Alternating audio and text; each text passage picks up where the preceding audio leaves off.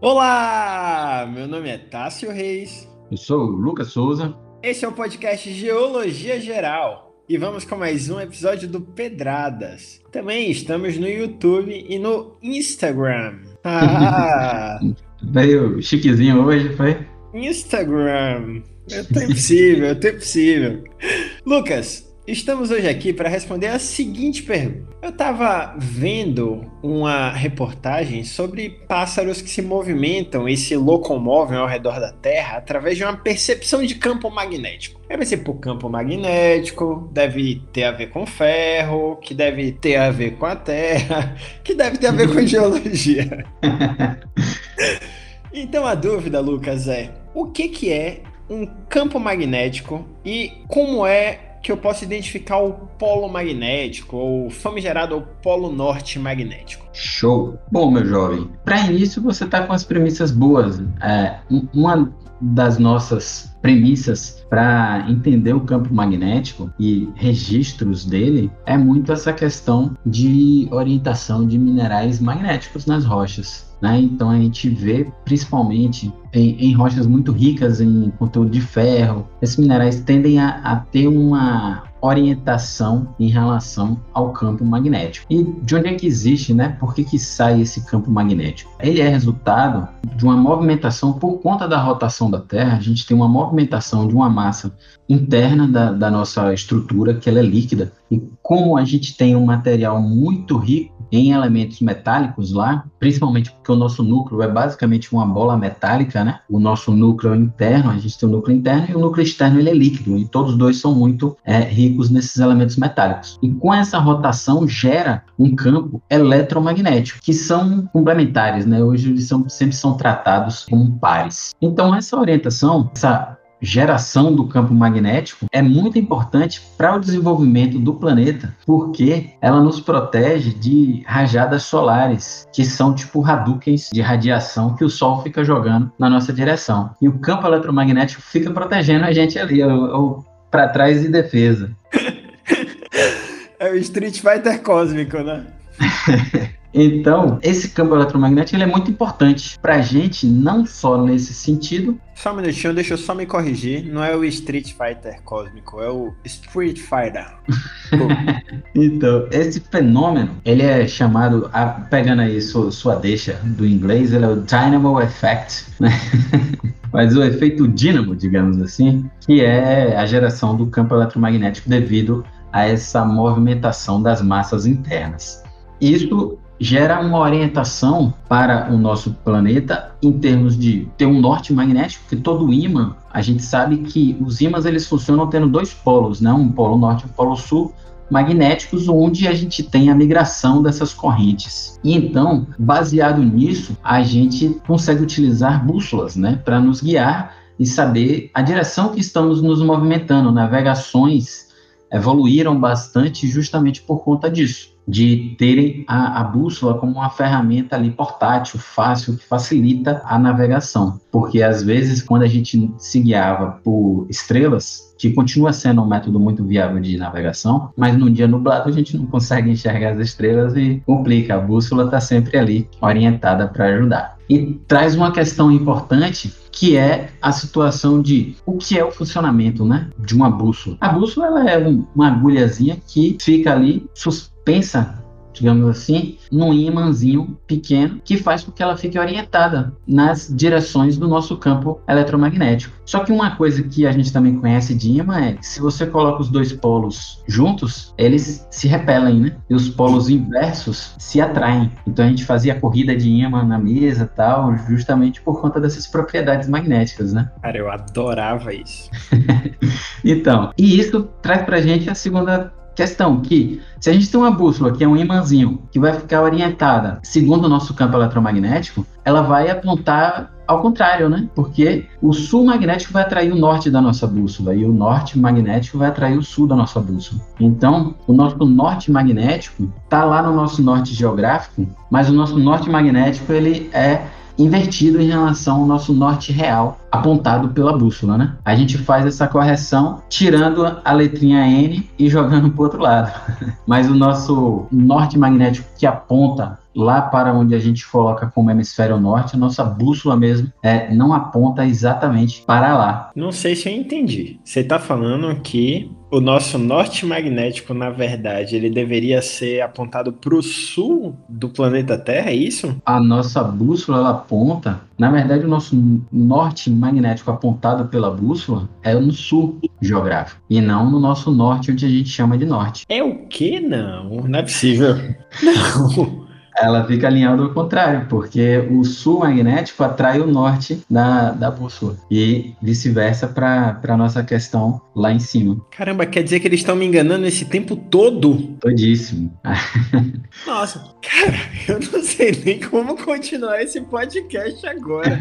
A nossa sociedade, por ser sempre eurocentrista, ela coloca o mapa colocando aquilo lá como norte, como centro do planeta tal mas existem N formas da gente representar uma esfera, né? Nosso globo. E o correto poderia ser o contrário, se a gente considerasse a resposta direta do que a, a bússola está nos dizendo. Mas o que a bússola está dizendo, na verdade, o norte da nossa bússola aponta para o sul, mas a gente considera sempre o norte a outra agulha, porque a gente sabe que o norte magnético vai estar na outra ponta. Né? Então a gente aí com isso a gente junta as duas e chama tudo de norte lá para cima.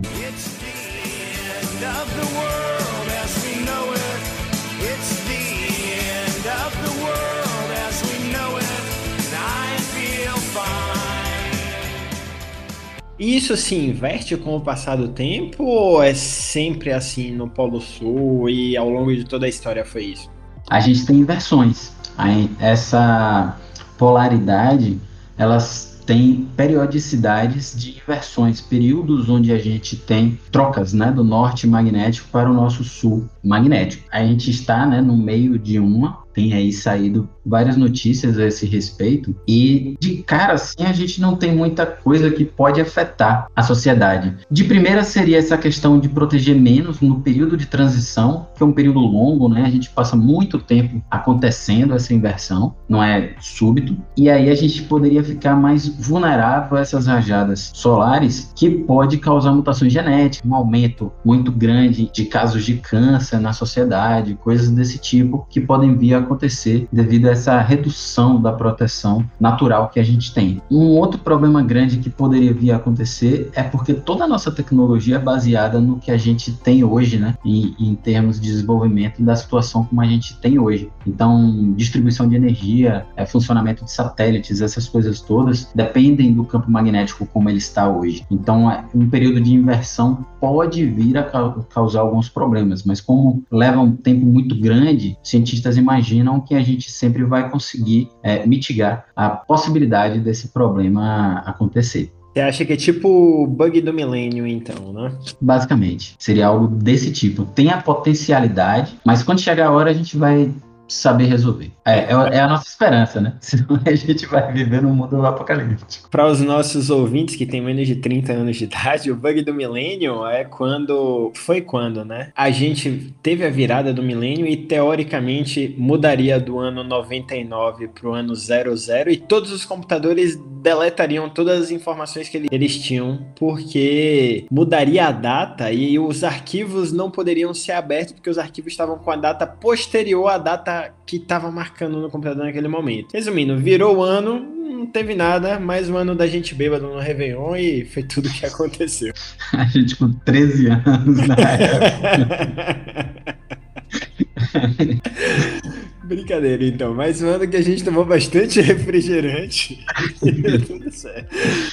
Mas, Lucas, você está falando dessa questão do problema magnético na Terra. Eu já ouvi algumas informações, inclusive sobre extinção em massa, sobre animais diversos morrendo por conta dessa inversão de polo magnético. Você sabe alguma coisa a respeito disso? Então, tem as teorias, né? Principalmente baseada na, é em algumas dessas populações de animais e se baseiam no campo magnético também para migrações, para se proteger de frio, para viajarem para zonas de acasalamento. Então, tudo isso fica aí como possibilidades de que podem auxiliar um período de extinção, né? Porque eles aí teoricamente ficariam perdidos, mas não existe uma comprovação específica de que eles realmente se baseiam unicamente na, no campo magnético. Né? Eles podem se basear em vários outros fatores para conseguirem realizar essas migrações. Então tem essa tentativa de associação com extinções em massa, mas a gente tem que evoluir um pouco mais ainda. Os registros fósseis dos tempos de virada, de inversão desse campo eletromagnético, a gente não tem registro fóssil assim ainda comprovado de que grandes é, espécies sumiram, teve uma extinção em massa devido a ele. Possivelmente pode ter sido algum outro evento que aconteceu em concomitância e causou algumas mortes em massa desse jeito. De quantos em quantos anos que acontecem essas mudanças assim no polo magnético da Terra? Ele tem um, uma certa periodicidade de uns 150 mil anos, coisa desse tipo, mas já tem 780 desde a última. Então por isso é que a gente tem aí uma certa um certo medo de que estamos perto de acontecer. Estamos mesmo. Recentemente, ah. Deixa eu, deixa eu só entender. Tem acontece a inversão dos polos de 150 e 150 mil anos e agora a gente tem 780 anos só. 780 mil. Ah, 780 mil. Putz, tá bem atrasado, hein?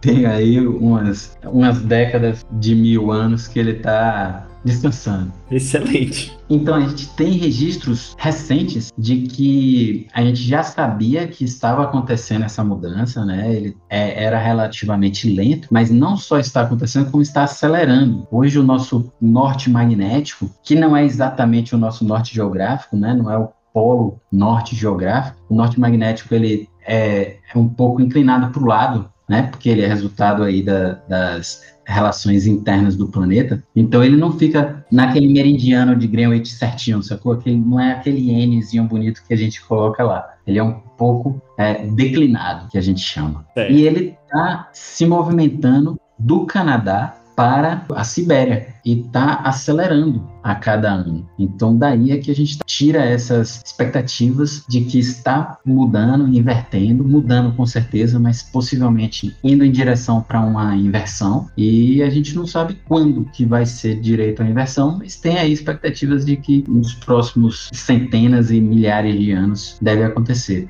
Muito provavelmente a gente não vai estar mais aqui para ver os efeitos. Ô irmão, fale por você, eu faço atividade física todo dia.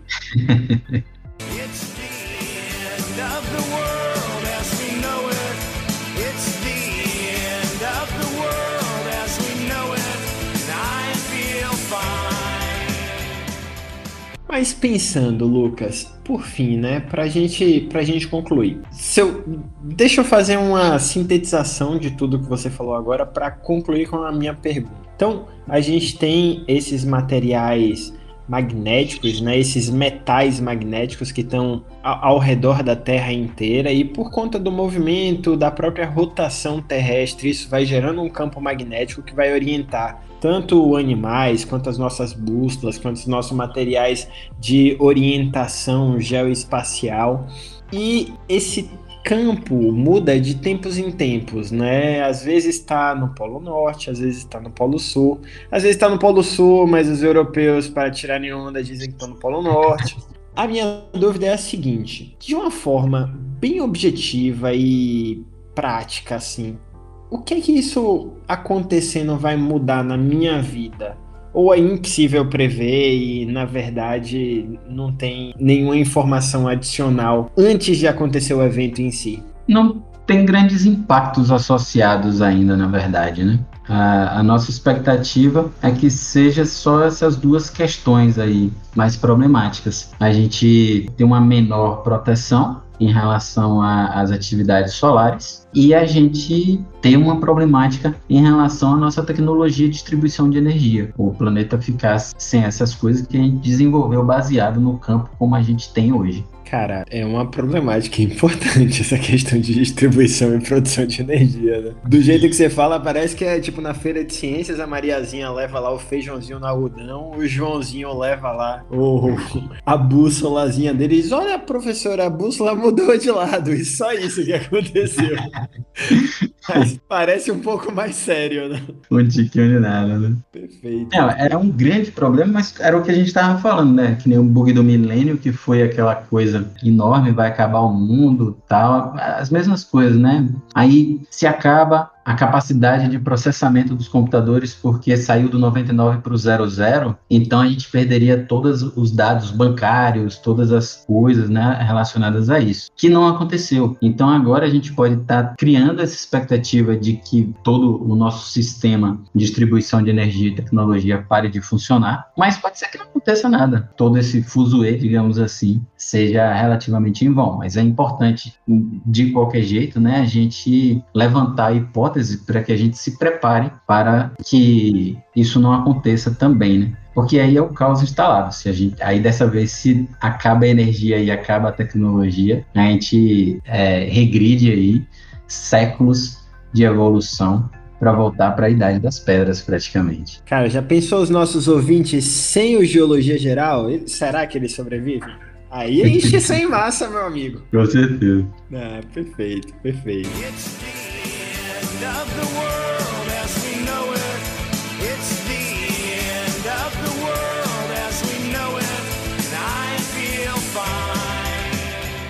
Sim, só, só um detalhe também é que, na verdade, a, a geração do campo magnético é de uma dinâmica interna do nosso planeta, né? Associado àquela rotação de uma camada líquida com conteúdo muito metálico em volta de uma bola de ferro e isso dá um registro nos materiais metálicos que a gente tem aqui na superfície, né? Então, na hora que uma rocha com muito ferro cristaliza, orienta os minerais que são magnéticos. E aí a gente tem um registro da orientação deles com base no norte e o sul, que está no momento em que eles foram formados. a gente tem como saber quando foi isso, tem como saber tudo isso. Calma, eu não entendi. A gente consegue achar mais material magnéticos no Polo Norte no, ou no Polo Sul, a depender de onde está o polo magnético da Terra? É, é isso? Não. Ah, em qualquer local que tem uma rocha se formando, ela pode ter muito mineral, muito o elemento ferro, por exemplo. Ela pode ter muito dele e cristalizar minerais que sejam magnéticos.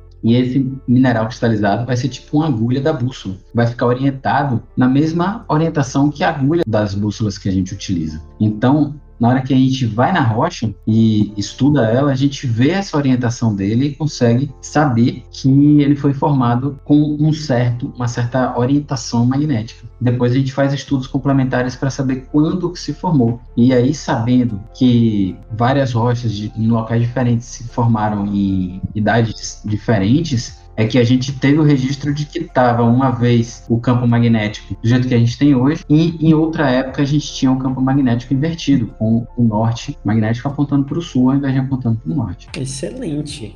Excelente. Muito obrigado pelas explicações, professor. Pessoal, esse foi mais um episódio do Geologia Geral. E hoje aprendemos que o Polo Norte é no sul. Então não acredite em nada do que eles disserem. É por isso que nenhuma criança achou o Papai Noel indo pra lá pra cima. Ah, Ele tá lá embaixo. Agora tá tudo explicado. Depois de saber da inversão dos polos e do tempo que isso leva para acontecer, eu nunca mais vou reclamar da minha esposa atrasando. e no dia que isso acontecer, a gente sabe que o Joãozinho vai ganhar a feira de ciências. Com certeza. Obrigado a todos e até a próxima. Até a próxima, pessoal. Um grande abraço.